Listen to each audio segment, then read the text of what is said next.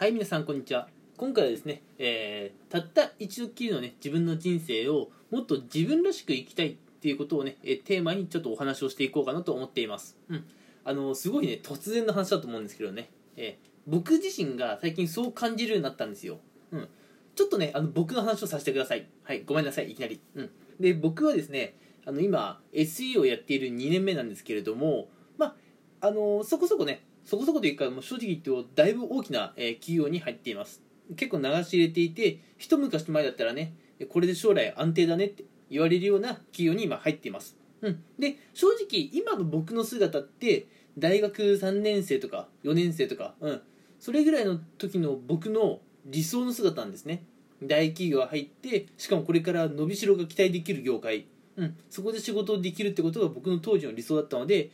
まあ言ってしまえば当時の僕の理想とか夢は叶っているっていう状態なんですね。ただやっぱ実際にその SE とかまあ僕に限らずいろんな人こういうふうに考えると思うので SE に限らずねあのアパレルだとか飲食だとかいろんな業界ありますけど思うと思うんですよ。やってみて違うなって。うん。で今回はちょっと僕のねあの経験とかをもとにあのちょっと自分らしく生きるってどういうことなのかなっっていうのをちょっとねお話ししていければなと思っています、うん、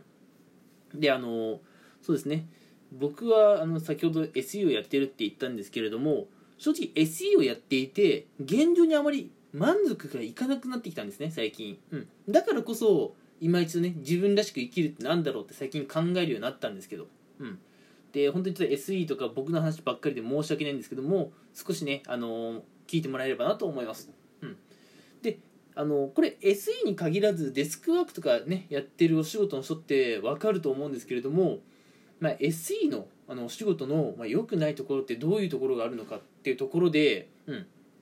例えばあの残業がかなり多かったりするんですね。やっぱり伸びしろが期待される業界であるだけに、うん、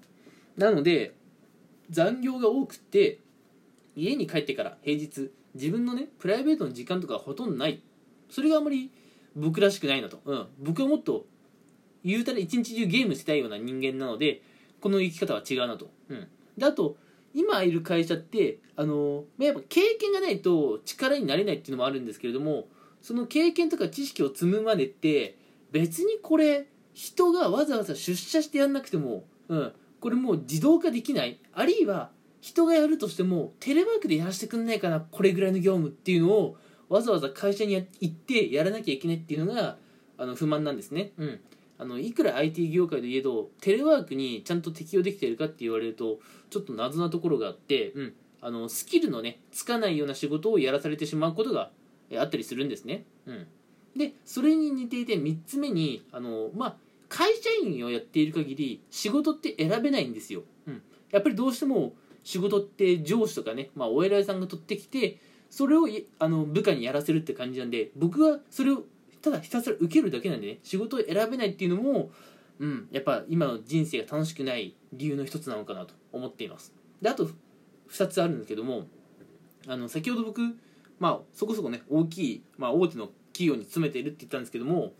大手企業に入社できただから将来安定なんだっていう考え方はもう平成の終わり頃には終わっちゃってるもう終わったの話なんですね、うん、なので、まあ、ちょっとそれをね就職活動してる時の僕はちゃんと理解していなかったかなっていうのをあの現場に飛び込んでからあの感じるようになりました、うん、それから最後にねあのまあ、先ほど仕事が選べないって言ったんですけど仕事だけじゃなくて上司とか仕事仲間もやっぱ会社員っていうその会社に属する人間である限り選べないかなっていうところがあって、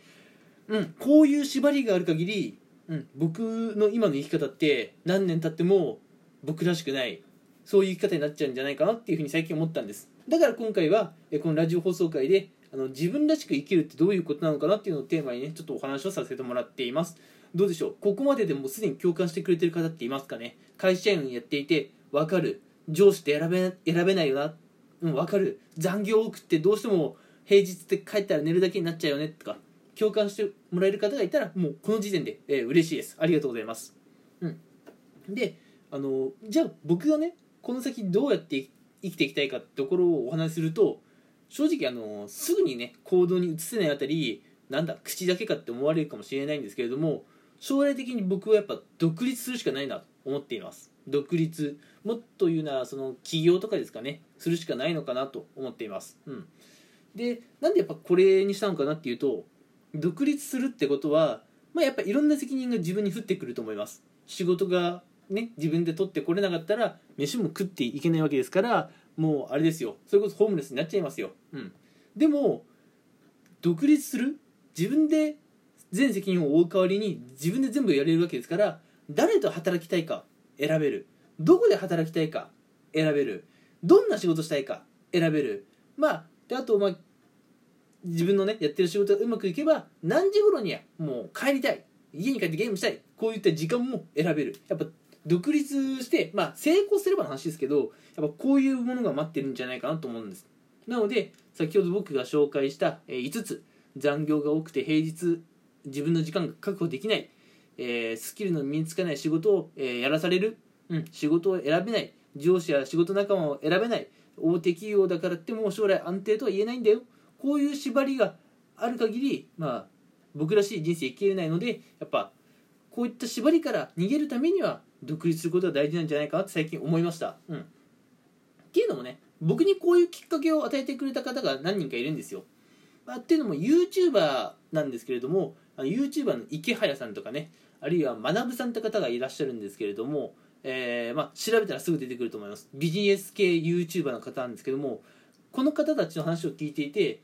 やっぱそうだなと、うん、これを我慢するのが社会なのかなと思ったんですけどやっぱこれを我慢するのは社会でも自分らしい生き方でもないなっていうふうに最近気づいたんですね。うんまああのー、こういったね、あのー、インフルエンサーと呼ばれる方たちとの出会いもあって、まあ、最近ね、あのー、会社辞めたいなとか、うん、独立したいなとか自分らしく生きるってなんだろうなっていうのを、え考えるようになりました。うん、で、えまあ、最後あともうちょっとだけ話そうと思うんですけれどもあの独立するために、まあ、これから何をどんなことを準備していこうかなとか独立してじゃあ何がしたいのっていうのをちょこっとねお話しして、えー、完全に僕の自己満足のお話になってしまうんですけれども今回のラジオ放送回を、えー、終わろうかなと思います、うん、でまず独立するための準備として何やってんのって話なんですけれども、まあ、2つ主にやってます、うん、まず1つはあのー即戦力となれるようななんかスキルを身につけるってことですね、まあ、はっきり言っちゃうと今の時代って例えば YouTube がねやっぱすごい伸びてきただけあって動画編集っていうこの技術が結構需要あるんですね、うん、自分で撮影して自分で動画編集してもいい。あるいは誰かが撮った動画を僕が編集するんで報酬くださいっていうお仕事を取るっていうのもいい。この動画編集って身につけたら即戦力になるんですね。これがやっぱ会社員とは違うと思っててそういった即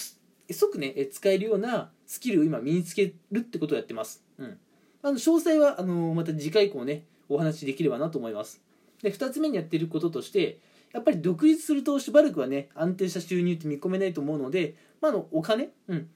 その自分の今の貯金とか資産を増やすような努力をしています。こちらもね具体的なことは、えー、次回以降の放送でお話ししていくんですがざっくり言っちゃうと、まあ、長期的な意味で言うとあのー